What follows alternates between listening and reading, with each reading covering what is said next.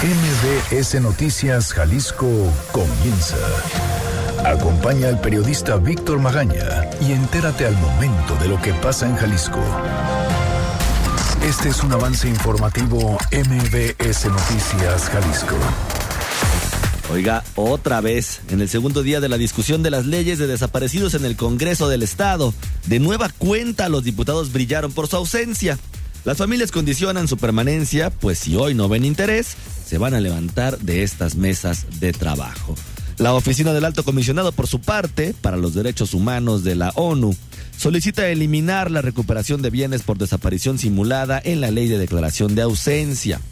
Familiares de pacientes oncológicos y hemofílicos exigieron en una marcha a los gobiernos federal y estatal el suministro de medicamentos.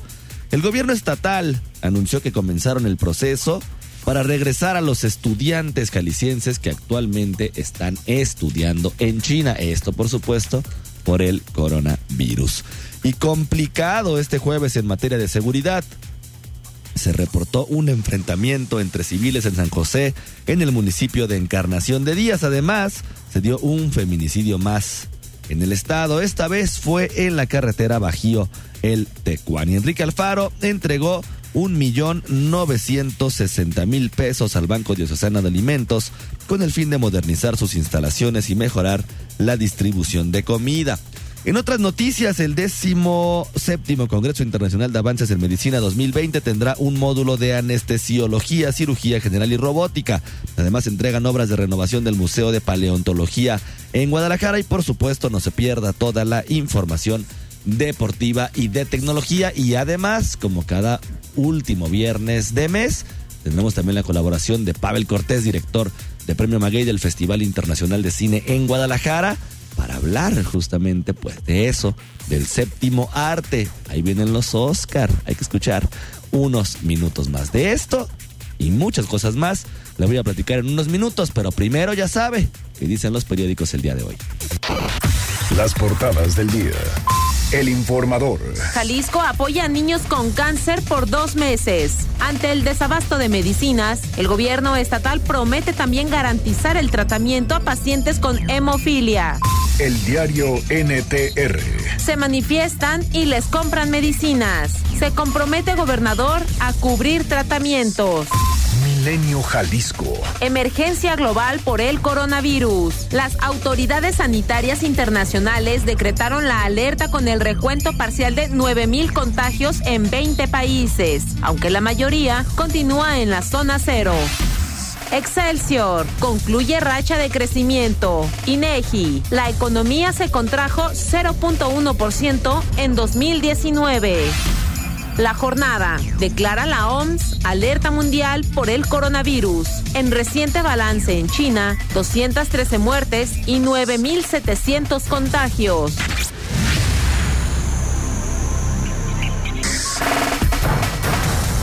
Muy buenos, muy buenos días, ¿cómo le va? Hoy es ya viernes 31 de enero de 2019. ¿Ya terminó el primer mes de este 2020? Perdón, ya ando diciendo que estamos en el 2019. No, ya terminó el primer mes del 2020. Yo soy Víctor Magaña y como siempre ya sabe me da muchísimo gusto a que nos acompañe en este recorrido informativo. Mucha información para usted, por supuesto, el día de hoy. Los teléfonos en cabina 36 298 248 36 298 249. Las redes sociales arroba MBS Jalisco en Twitter, MBS Noticias Jalisco en Facebook y por supuesto también nos puede acompañar en nuestro canal en Telegram, Víctor Magaña, guion medio MBS. Y ya lo sabe, también estamos transmitiendo a través del Facebook Live. Oiga, el día de hoy estaremos regalando un pase doble para que vaya y disfrute de la película de Jojo Rabbit, esta película que está nominada al Oscar y que déjenme presumirle es una verdadera maravilla. La función es el día de hoy, viernes 31 a las 8.25 de la noche, allá en las instalaciones de la Cineteca de la Universidad de Guadalajara. ¿Qué tiene que hacer? Muy sencillo, ya sabe, comunicarse con nosotros, dejarnos un nombre completo, un correo electrónico o un número telefónico y automáticamente estará participando para esta dinámica. Erika Riaga al frente de la producción de este espacio informativo y Hugo López en los controles operativos. 9 de la mañana con un minuto. ¿Qué le parece si comenzamos? Este es el Exa Reporte Vial. Arranca un año de lujo a bordo de la nueva Buick Enclave 2020 y consiéntete a ti y a los tuyos en cada paseo. Hoy reportan un accidente vehicular en Zapopan, en la colonia El Mante, esto en Avenida López Mateos y Jalisco, para que tome sus precauciones. Además, una persona atropellada en la colonia Ferrocarril, doctor R. Michel y Francisco Silva Romero, esto en el municipio de Guadalajara. También en Zapopan, en la colonia Agua Blanca, por Agua Prieta y López Mateos, otra persona atropellada. Y un choque vehicular, esto en la colonia Santanita, allá en Tlaquepaque en Camino Real a Colima y Aquiles Cerdán. Ya sabe, tome sus precauciones. Además, reportan una persona inconsciente en la colonia Arcos Vallarta, Luis Pérez Verdía y Morelos. Y otro accidente vehicular, otro choque en la colonia Santa María Tequepexpan, en Periférico y camino al Iteso. Ya lo sabe, maneje con precaución, maneje tranquilo, no pasa nada. Además, hoy ni siquiera fueron los niños a la escuela. El tráfico seguramente está un poco más fluido. Pero nada, nada vale la pena para que usted no llegue con bien a su destino.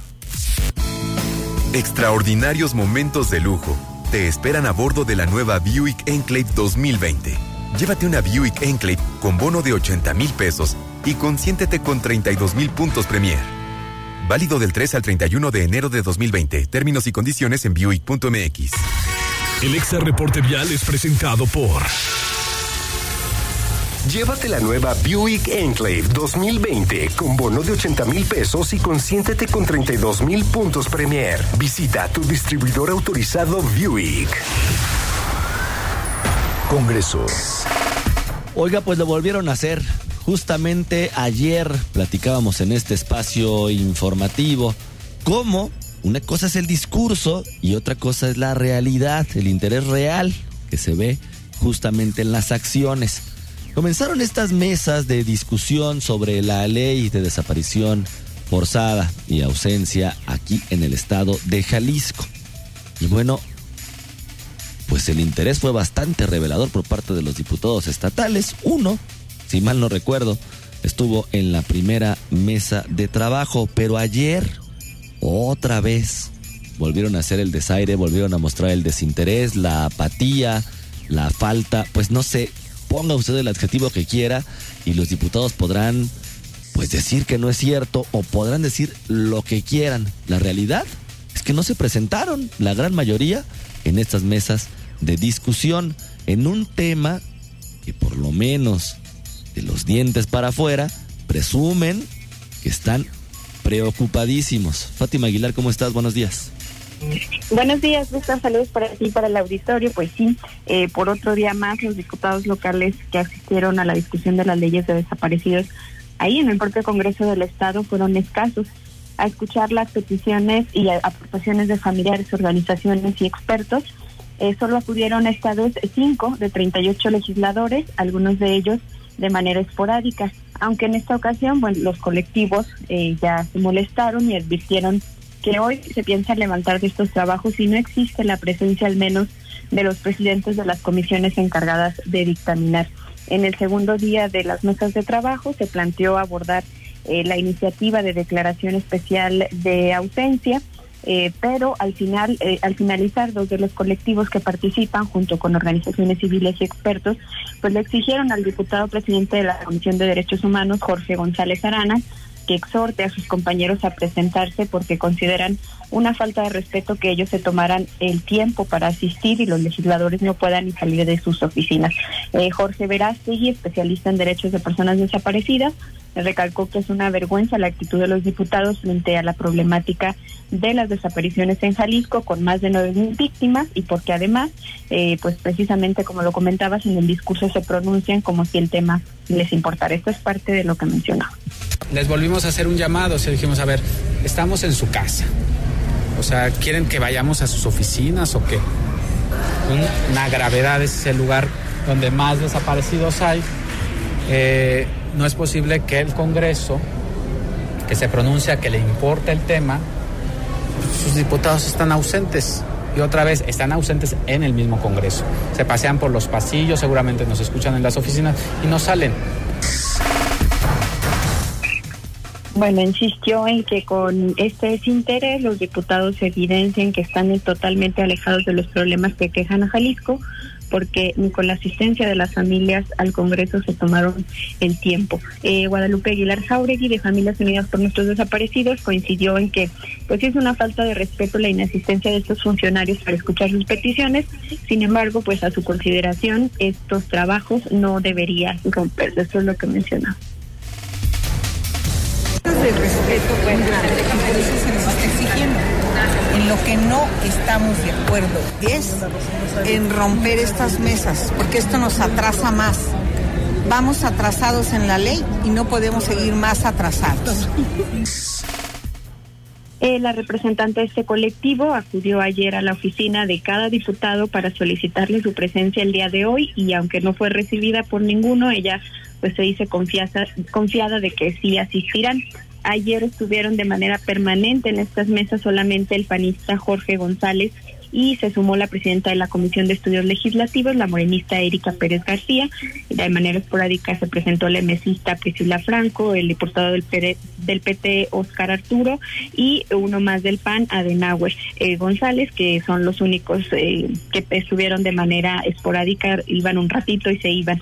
Eh, las familias y expertos pidieron a estos dos diputados que junto con los otros dos presidentes de las comisiones encargadas de dictaminar generen un acuerdo en donde se comprometan a invitarlos a una sesión conjunta para elaborar juntos el dictamen de las iniciativas con las peticiones que ellos están haciendo. Eh, Jorge Verástegui recalcó que necesitan mesas técnicas para consensuar artículo por artículo estas leyes, como eh, estas leyes y cómo deben quedar. En entrevista el diputado mesista Héctor Pizano Ramos, quien es parte de dos comisiones encargadas de estas iniciativas, aseveró que su propuesta siempre fue dictaminarlas primero para después convocar a los colectivos a realizar modificaciones a partir de ellos. Según él, eh, pues estas mesas solo fueron convocadas por una comisión, pero las tres restantes ya están planteando hacer la, la dictaminación, algo contrario a lo que están solicitando familiares, expertos y organizaciones. Esto es lo que comentó el diputado. Esta convocatoria, como tú sabes, la hizo una sola comisión Estamos en otras comisiones planteando que ya se puedan poner los dictámenes a conocimiento, no solo de los integrantes de este Congreso, sino de quienes tienen interés para que puedan opinar conforme a lo que ya está redactado. Así con toda la responsabilidad te lo digo. Yo propuse, no ahorita, hace unos meses, que ya dictamináramos como es y con los dictámenes hiciéramos este ejercicio con los colectivos, artículo por artículo, capítulo por capítulo, para poder avanzar en cosas concretas.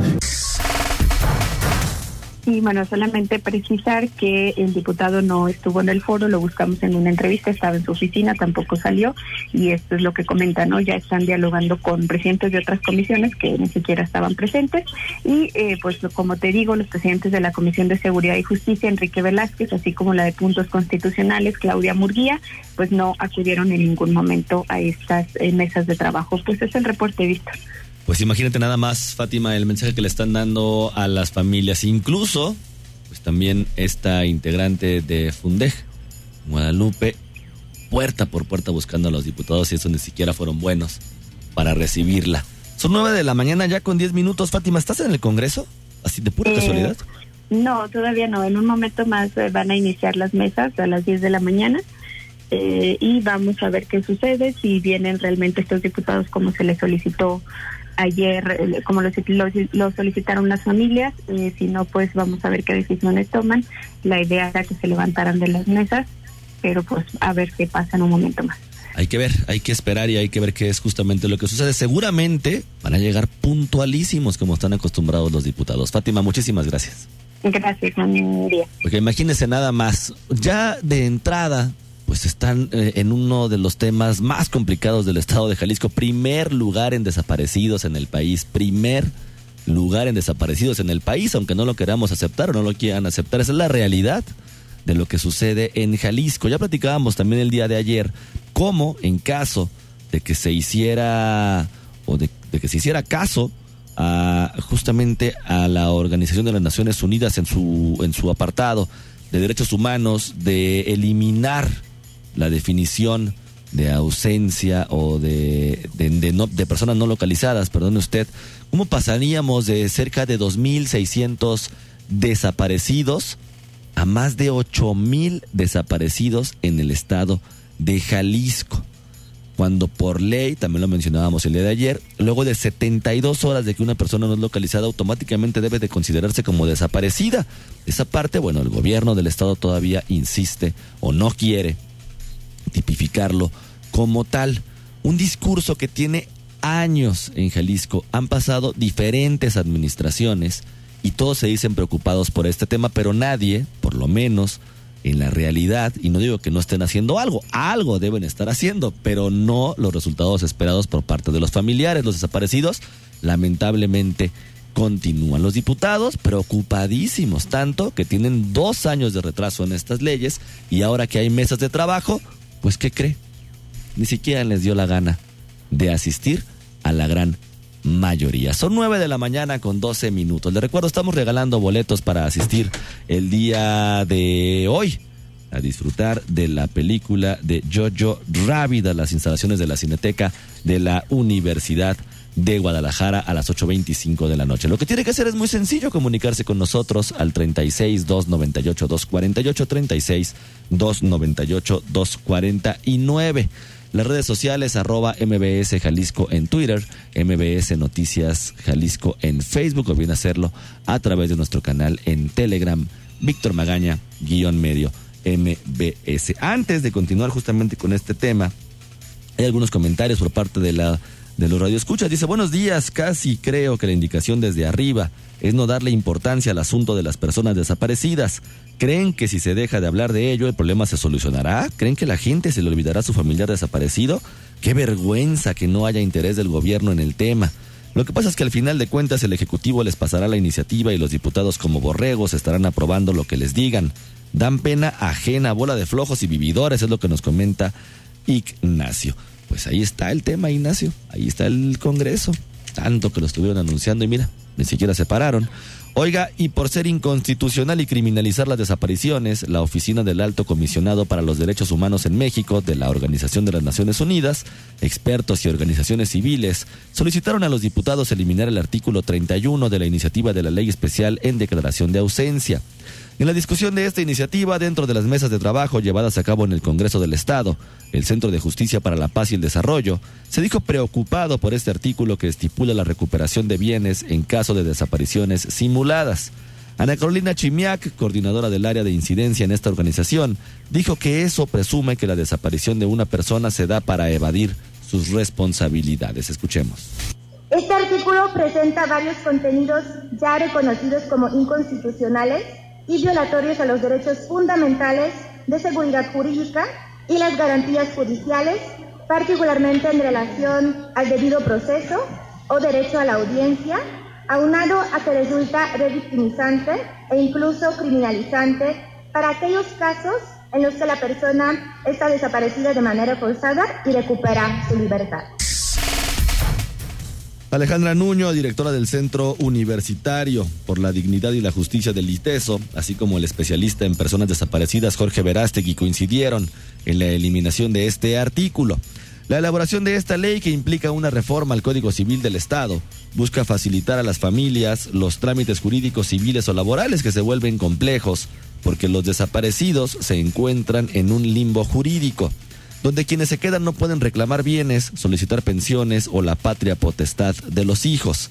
Rocío Maya, esposa de un desaparecido, relató las dificultades que ha debido enfrentar por la falta de esta legislación, con la que se incumple en Jalisco desde hace años.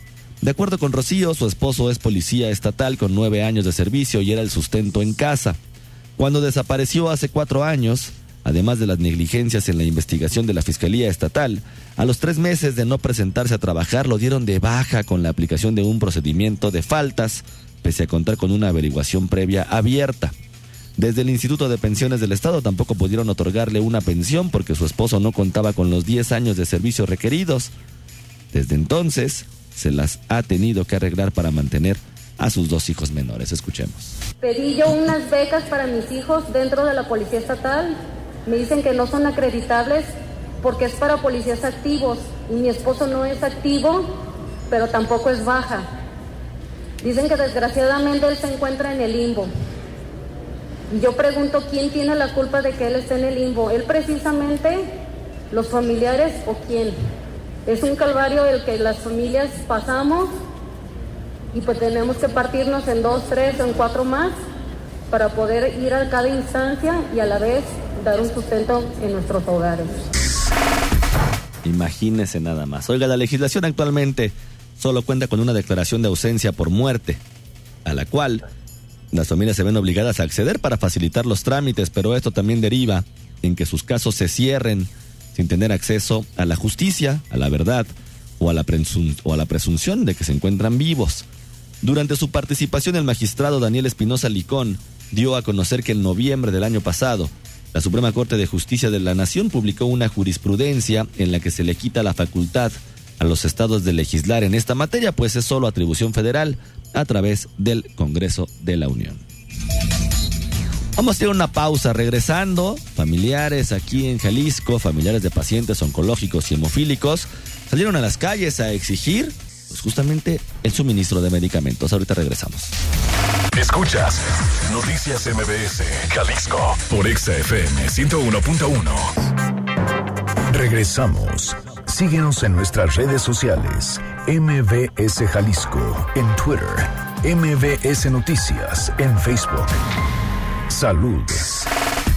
Son 9 de la mañana con 20 minutos. Regresamos a cabina de MBS Noticias Jalisco. Oiga, le recuerdo, estamos regalando pases, un pase doble para asistir el día de hoy a las 8.25 de la noche, ahí a la Cineteca de la Universidad de Guadalajara, a disfrutar de la película Jojo Rabbit a las 8.25 de la noche. Si usted tiene algún, si usted tiene oportunidad de asistir, de verdad es una película que no se puede perder. Es una, es una cosa muy bonita. No le puedo contar mucho más, pero es una maravilla de película. ¿Qué tiene que hacer? Pues nada, muy sencillo, comunicarse con nosotros al 36 298 248, al 36 298 249 o escribirnos a través de las redes sociales arroba mbs Jalisco en Twitter, mbs Noticias Jalisco en Facebook o a través del canal en Telegram Víctor Magaña guion medio mbs. Ahí su nombre completo, ya sabe, un correo electrónico o un número telefónico. Y ahorita al final del programa estaremos diciendo quién se lleva estos, este pase doble para asistir a la película Jojo Rabbit, ahí en las instalaciones de la Cineteca de la Universidad de Guadalajara. Oiga, pues ayer ya le platicábamos también en este espacio informativo, familiares de pacientes oncológicos y personas con hemofilia salieron a las calles a exigir a los gobiernos estatal y federal pues que ya les suministren medicamentos. Adrián Montiel, ¿cómo estás? Buenos días. Buenos días, Víctor, también para el auditorio. Y como ayer les adelantábamos, pacientes pediátricos acompañados de sus madres y padres se manifestaron en el centro de la ciudad para exigir el abastecimiento de medicamentos para luchar contra el cáncer y contra la hemofilia. No hay medicina en el sector salud, por lo menos desde noviembre del año pasado. Un padre de familia, José Luis Marín, avanzó con el contingente de unas 50 personas desde el Parque Morelos hasta el Palacio de Gobierno para exigir que le surtan los medicamentos para su hija que padece leucemia. Escuchemos a este padre de familia. Nos hace falta quimioterapia para los niños. Este, tenemos pues una pues una niña en el hospital nosotros y este no ha recibido sus quimio. Ya tiene pues este pues varias semanas que debió de haberla recibido y no no las ha recibido. Otra madre de familia, Angélica Martínez, también exigió que se surta el medicamento para la hemofilia que padecen sus hijos y que pues ya deteriora su estado de salud también desde noviembre. La madre envió un mensaje al gobernador Enrique Alfaro. Escuchemos que tuviera suficiente valor porque son nuestros hijos, nos hace falta medicamentos, nos hace falta que nos apoye alguien, nos hace falta ser escuchados porque sin eso al rato vamos a requerir más cosas, sillas de ruedas, eh, muletas, hospitalizaciones, terapias físicas y es muy cansado. No. Una hora y media después de la manifestación, el gobernador se presentó en el Palacio de Gobierno y prometió medicamentos a los familiares de sus pacientes. Escuchemos. Vamos a garantizar dos meses. Vamos a garantizar dos meses con recursos del Estado, aunque insisto, pues eso no está en el presupuesto de nosotros. Y es parte de lo que yo también trato de explicarle a la gente con este asunto del INSABI. Quieren desmantelar los sistemas estatales y que entonces quedemos dependiendo de que el gobierno federal nos mande o no nos mande las cosas. Pues yo no puedo permitir eso para Jalisco porque... Para evitar el desabasto, reiteró el gobernador, redactó una propuesta de convenio de no adhesión planteado con ajustes y que ya envió a la dirección del Instituto de Salud para el Bienestar, el INSABI. La propuesta incluye que el gobernador federal asigne un presupuesto similar al que asigna la delegación estatal del Instituto Mexicano del Seguro Social para operar y no entregar los hospitales civiles. Para resolver el problema que generó la manifestación de ayer, el secretario de Salud, Fernando Petersen, explicó que ya llegaron medicamentos de la federación y habrá una partida especial para atender a 48 pacientes con hemofilia y 40 con leucemia atendidos en el hospital Soquipan. Escuchemos. Estamos pensando que en esta inversión inicial va a ser alrededor de, de 4 millones, 4 millones y medio de pesos para resolver el problema de, los, de, hemofilia, a lo mejor un, una cantidad igual, no mensual en estos primeros dos meses. Ayer se explicó que también eh, ayer ya se comprarían los medicamentos y la administración iniciará el próximo lunes a los pacientes, pero también se enfatizó que existe un desabasto generalizado entre 15 y 20% en insumos y medicamentos en el sector salud. Pues el reporte, Víctor. Adrián, muchísimas gracias. Muy buen día, muchas Buenos gracias. días también para ti. Ok, ante los casos en aumento del coronavirus en China y luego de que la Organización Mundial de la Salud declarara una emergencia internacional de salud pública, el gobernador de Jalisco informó a través de un comunicado que ya está en proceso el pago de boletos para el regreso de los estudiantes, que se fueron becados al China Campus Network. Se informó que al momento ninguno de los estudiantes ha presentado síntomas relacionados con el virus. Sin embargo, dichas medidas se realizan con el fin de dar seguridad y tranquilidad, tanto a estudiantes como a sus familias. En total son 39 los alumnos que en agosto pasado recibieron la beca por parte de la Secretaría de Innovación, Ciencia y Tecnología y quienes estudiarían en tres universidades de ese país. Al momento, en China se han confirmado más de 9.600 personas infectadas por coronavirus y más de 200 defunciones. Además, la enfermedad ya está presente en al menos 20 países. El tiempo. Guardamos el paraguas, los abrigos, los dejamos todavía un tiempo más. Hay que escuchar al meteorólogo del Instituto de Meteorología y Astronomía de la Universidad de Guadalajara, Héctor Magaña Fernández. Buenos días, soy el meteorólogo Héctor Magaña Fernández. Y bueno, veníamos eh, informando de que iba a haber un evento invernal, situación que va a pasar. Se han recorrido un poco los días desde que el primer pronóstico y hoy tendremos que poner especial atención en lo que es el domingo y principalmente el lunes, ya que el lunes esperamos lluvia durante todo el transcurso del día y sobre todo que sea el día más frío que tengamos durante estos días. Por lo tanto, hay que abrigarse bien, hay que traer el paraguas, ya que este fin de semana y sobre todo el día de puente veremos esas condiciones invernales. Muchas gracias. Son 9 de la mañana con 27 minutos. Vamos a ir a una pausa regresando. Toda la información deportiva con nuestro compañero Cristian Horta. Oscar López nos va a hablar. Parece que ya hay una vacuna para el coronavirus. ¿Será? ¿No será? Además, también que tanto queremos la nostalgia. ¿Tiene usted videos beta o VHS ahí en su casa? No los tire, váyalo sacando. Hay unos que pueden costar hasta, no hasta, más de 4 mil dólares. Y también están los Oscar y por supuesto Pavel Cortés nos platicará sobre ello. Víctor Magaña, en Noticias MBS Jalisco, por XFM 101.1. Regresamos. Síguenos en nuestras redes sociales. MBS Jalisco en Twitter. MBS Noticias en Facebook. La opinión del día. Oiga, son 9 de la mañana con 32 minutos. Les recuerdo que estamos regalando un pase doble para asistir el día de hoy a las 8.25 de la noche a la Cineteca de la Universidad de Guadalajara para, plat para platicar, oiga nomás, para disfrutar de la película Jojo Rabbit el día de hoy. Oiga, por cierto, y aprovechando, pues en la línea telefónica nos acompaña Pavel Cortés, él es director de Premio Maguey del Festival Internacional de Cine en Guadalajara y además, por supuesto, director de programación de Premio Maguey de la Cineteca de la Universidad de Guadalajara. Ahí viene quizá uno de los premios más, pues más glamurosos o más comerciales del cine. No estoy diciendo los mejores premios o los peores premios, pero sí los que acaparan por lo menos más miradas en las pantallas. Ahí vienen los Oscar. Pavel Cortés, ¿cómo estás? Buenos días. Hola Oscar, digo, perdón, Víctor. Efectivamente, los premios Oscar eh, una premiación muy esperada, una premiación polémica, sin duda alguna la de más tradición. Muy buenos días para ti, para todos tus radioescuchas. Un placer estar nuevamente con ustedes. Y creo que lo que mencionabas es cierto, ¿eh? Al final el diálogo que entablamos como espectadores con el cine, entonces es interesante lo que mencionabas de Roger Rabbit. Yo creo que sí platicamos con las películas y bueno, en ese sentido, efectivamente, este próximo domingo 9 de febrero eh, se estará realizando esta entrega de los premios de la Academia, los premios Óscares, unos premios que cada edición eh, tienen diferentes polémicas. En esta edición no es la excepción. Surge nuevamente este hashtag de hace algunas ediciones de Oscars too white, ¿no? Oscar demasiado blancos. La presencia de actores y directores afroamericanos es prácticamente nula.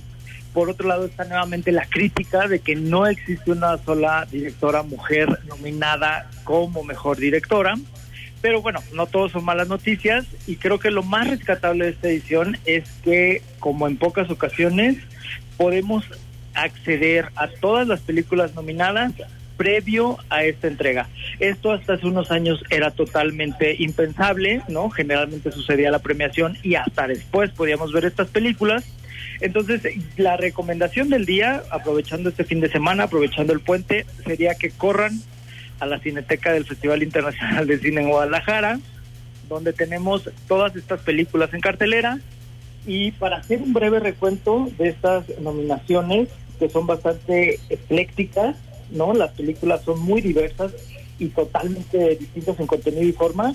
Tenemos al irlandés de Martin Scorsese, 1917 de Sam Mendes, Joker de Todd Phillips, Eras una vez en Hollywood de Quentin Tarantino, Parásitos de Bong Joon-ho, que además compite como mejor película extranjera, Jojo Rabbit, como mencionábamos en ese momento, de Taiki Waititi, Mujercitas de Greta Gerwig y Le Mans 66 en nuestra ciudad o en México bautizada bajo el nombre de Ford versus Ferrari de James Mangold.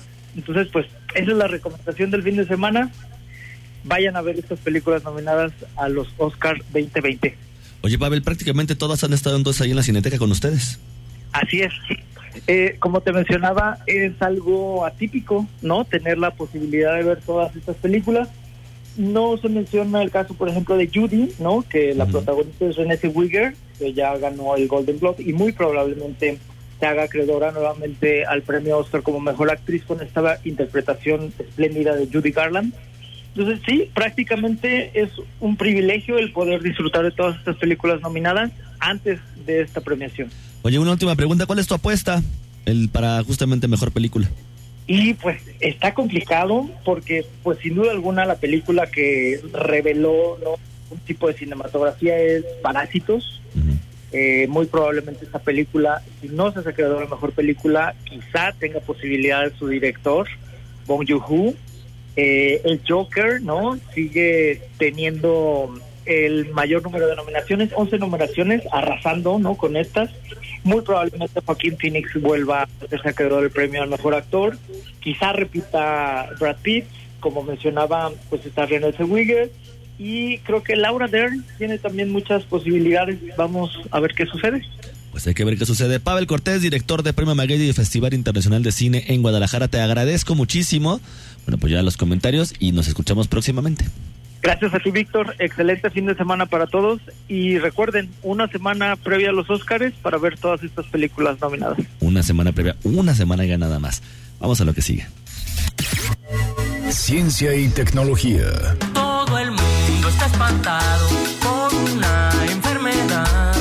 Se llama La vacuna de coronavirus existe. La pregunta es, ¿cuánto tardará en llegar a nosotros? Barney Graham y equipos de investigadores en el National Institute of Health eh, en China ya tienen una vacuna que puede solucionar el coronavirus y está en etapa de prueba. Comentan que si no se confronta obstáculos, la etapa de prueba podría tomar tres meses. Sin embargo, todavía falta un año para que pueda ser distribuida, pues las pruebas clínicas de las farmacéuticas en cuestión de seguridad y eficacia en Estados Unidos y en China tienen que cumplirse. Aun cuando suene mucho tiempo, la investigación y salida de esta vacuna está siendo realizada en un tiempo récord. No sé exactamente ¿En tu casa tienes algún formato de nostalgia tecnológica? En una era donde el streaming, es decir, los contenidos en línea de entretenimiento dominan el mercado, la nostalgia puede resultar muy contagiosa. Una manera casi obsoleta de ver películas ha venido a la alza de acuerdo con eBay y es que las ventas de cintas en formato VHS en este sitio han crecido 5% año con año desde el 2016, mientras que la venta de DVDs y Blu-ray ha caído de manera estrepitosa. Solo por dar un ejemplo, una película como Los Goonies en su formato original VHS está sobre 800 dólares. La masacre en Texas por 4.500 dólares. También está entre las más buscadas del video home, los llamemos ahora tutoriales de Bob Ross pintando árboles felices en su película The Joy of Painting de 1983. The Circle o El Círculo es una nueva serie inglesa de Netflix y parece ser una parodia oscura del uso de la tecnología donde concursantes entran a un reality show y representan las figuras de una sociedad moderna. Los creadores refieren que no se trata de una distopía, sino de una realidad que vivimos en la sociedad, encerrada en un pequeño reality simulado donde conviven personajes como el musculoso que hace alusión a los influencers fitness, la guapa, el inteligente, el extravagante con alusión a lo fashion o al boom de contenidos LGBT, la entrada de la serie reza en redes sociales todo mundo puede ser quien quiere. ¿Qué estarás dispuesto a hacer tú para ganar este concurso? Échenle un ojo si les gustan los experimentos sociales. Tus malos pensamientos sexuales podrían ser un indicador de tu salud mental. El sexo es un tópico que nunca paramos de explorar porque está lleno de complejidad. Es también la manera en la que replicamos nuestros genes, pero también el lugar en nuestra cabeza donde juega nuestra imaginación. Carol Quinn, reconocida sexóloga, dice en una entrevista que el indicador más grande de ansiedad y vergüenza en sus pacientes es tratar de encajar. Y al compartir en terapia sus preferencias o fantasías sexuales, la pregunta más, más común para ella es, oiga doctora, ¿soy normal? La recomendación de sexólogo hoy en día es definir que en la sexualidad los pensamientos pueden existir independientemente del comportamiento de la persona. Es decir, si quieres llevar a cabo una fantasía puede ser consensuada y esto normalmente fortalece la relación. Por otro lado, los sexólogos concuerdan en que solo es motivo de terapia si encuentra satisfacción únicamente logrando cierta fantasía particular. Mi nombre es Oscar López, experto en tecnología e innovación. Nos escuchamos la próxima semana y sígueme en Innovación para Cuadrados en Facebook.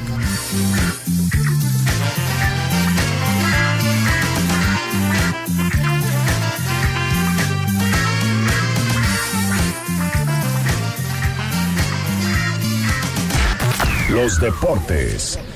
Bueno, ¿qué ha sucedido en materia deportiva esta semana y qué es lo que viene justamente en este fin de semana? ¿Quién más que Cristian Horta para platicarnos? Buenos días, vamos con la información deportiva. Semana de fracasos coperos por parte de los equipos tapatíos que no pudieron avanzar a los cuartos de final de la Copa MX.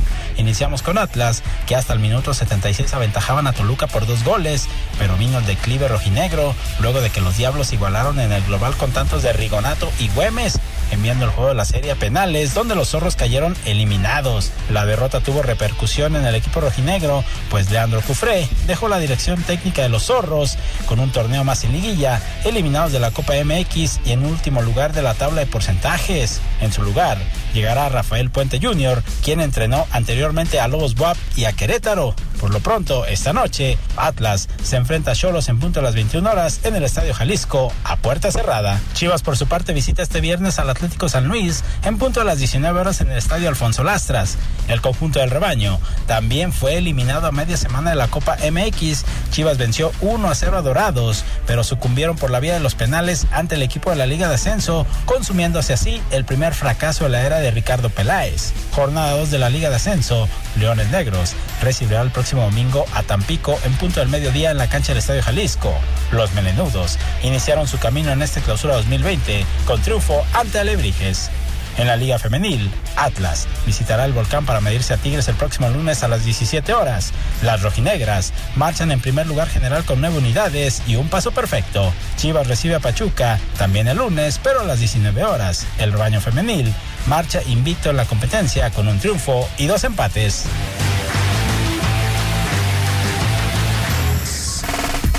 Son 9 de la mañana con 42 minutos. Oiga, antes, antes de despedirme, Hugo López, ya sabe, para unos puede ser la mano santa, para otros no tanto, pero Hugo López es quien nos va a decir quién es el ganador o la ganadora para disfrutar el día de hoy de la película Jojo Rabbit a las 8.25 de la noche allá en la Cineteca de la Universidad de Guadalajara. Hugo, un número del 1 al 8. El número 6. El número 6, Teresita Esparza Covarrubias, es la ganadora para este pase doble. Lo que tienes que hacer, Teresita, es muy sencillo, es llegar a las instalaciones, allá taquilla, de la Cineteca de la Universidad de Guadalajara, junto a la dulcería, con una identificación oficial, tu nombre completo, y automáticamente te estarán entregando este pase doble. Te, te recomendamos llegar por lo menos media hora antes para que no tengas ninguna compli- complicación. Yo soy Víctor Magaña, hoy estuve un poco trabadito, ahí usted me va a disculpar, ya es fin de semana. Yo soy Víctor Magaña. La Cineteca se encuentra, gracias Hugo, se encuentra enfrente, justamente enfrente del Centro Universitario de Ciencias Económico-Administrativas del CUSEA, ahí muy cerca del Auditorio Telmex, atrás de la Biblioteca Pública Juan José Arreola. No hay ningún pierde periférico, ahí frente a CUSEA, perfectamente puede llegar. Ya, ahí hay incluso hasta estacionamiento. Ahora sí, yo soy Víctor Magaña, como siempre ya sabe. Le deseo que pase usted un muy bonito día. Aquí concluye MBS Noticias Jalisco. Acompaña a Víctor Magaña y su equipo de profesionales de lunes a viernes a partir de las 9 de la mañana por EXA FM Guadalajara.